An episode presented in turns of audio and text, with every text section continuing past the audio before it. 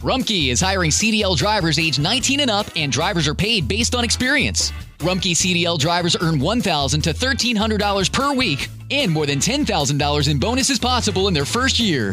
Rumpke drivers are home daily, work in a recession resistant industry, receive great benefits and performance incentives. Start a lucrative career and apply now at rumpkecareers.com. Equal opportunity employer restrictions apply.